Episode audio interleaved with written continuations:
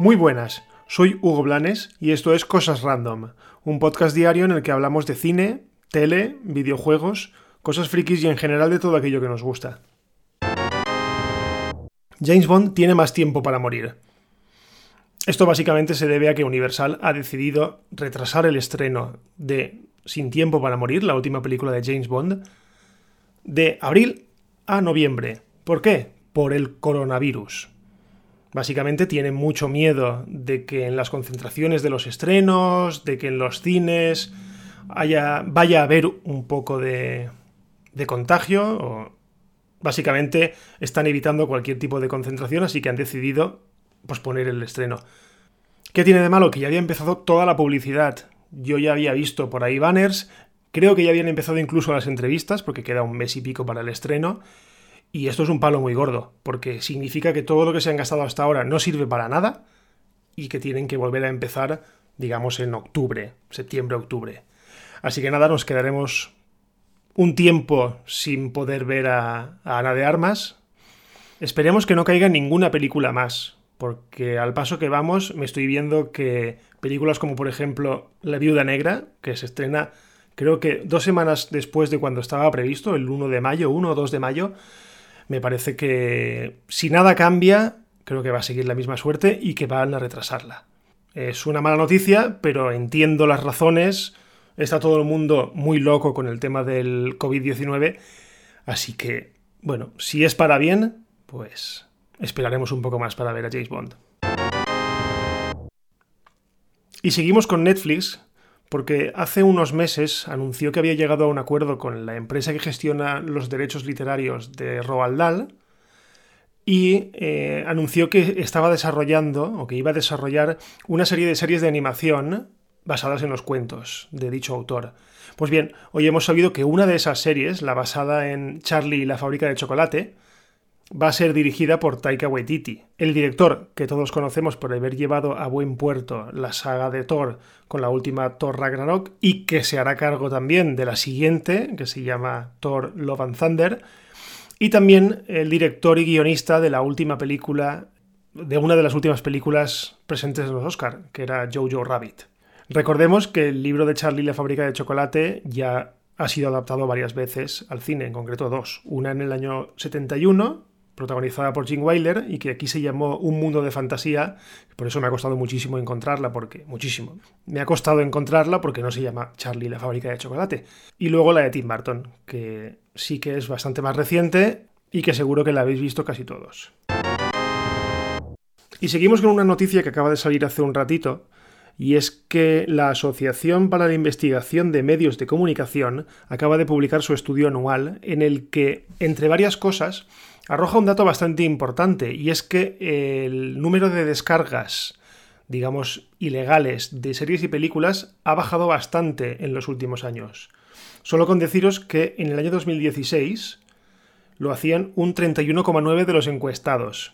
Y ahora, el mes pasado, que es cuando se hizo la encuesta, solamente un 18,5% de los encuestados admitía haber descargado, digamos, por otras vías eh, series y películas. Yo estos datos los cojo un poco con pinzas, quiero decir, yo creo que es un poco más de gente la que descarga ilegalmente o de una manera no legal eh, contenido multimedia, contenido de series y películas. No todo el mundo a quien le preguntas, oye, ¿tú te descargas cosas? te dice que sí.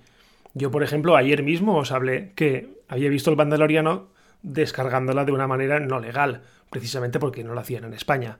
Pero sí que es verdad que ahora, a todo lo pasado, pues puedo decir que yo, por ejemplo, antes descargaba bastantes series, casi todo lo bajaba de internet. Veía series al día de Estados Unidos que o bien las hacían en canales que eran de pago y yo no tenía, o bien simplemente ni siquiera se estrenaban, como por ejemplo Parks and Recreation, es una serie que nunca se ha hecho en España, nunca se ha emitido en España, de hecho, la tiene Amazon, o la tenía Amazon Prime, pero creo que no la tenía ni siquiera en castellano, la tenía en latino. Así que sí, yo, yo soy de los que bajaba muchas cosas. ¿Qué ha cambiado? Pues el vídeo bajo demanda. Eh, tanto en mí como en toda esa gente que ahora dice que no descarga tanto, lo que pasa es que nos hemos vuelto cómodos. Y sí que es verdad que ahora pagas 15 euros al mes o pagas 7 euros que es HBO o pagas los 39 euros al año que, que vale Amazon Prime y tienes ahí todo un abanico de series y películas que realmente lo que haces es perder más el tiempo buscando qué es lo que vas a ver. Así que lo veo lógico, que las descargas de series y películas hayan descendido bastante y más que lo harán. El videojuego de Last of Us tendrá una serie de televisión en HBO desarrollada por el creador de Chernobyl. The Last of Us es un juego que apareció en 2013 en PlayStation 3 y que trataba sobre Joel y Ellie, dos supervivientes de una pandemia que convertía a los humanos en una especie de caníbales con cabeza de champiñón.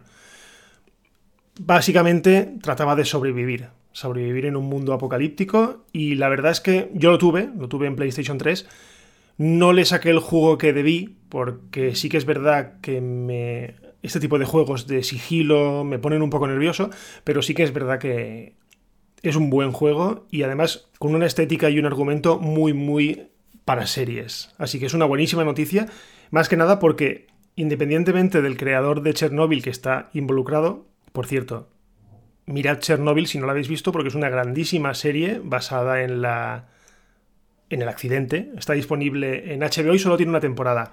Pues bueno, además del creador de Chernobyl, también está involucrado Neil Druckmann, que es el guionista y director del propio juego, con lo cual digamos que nos aseguramos que la, la calidad, el rigor, y el seguir un poco las guías de lo que fue el videojuego se van a seguir en la serie.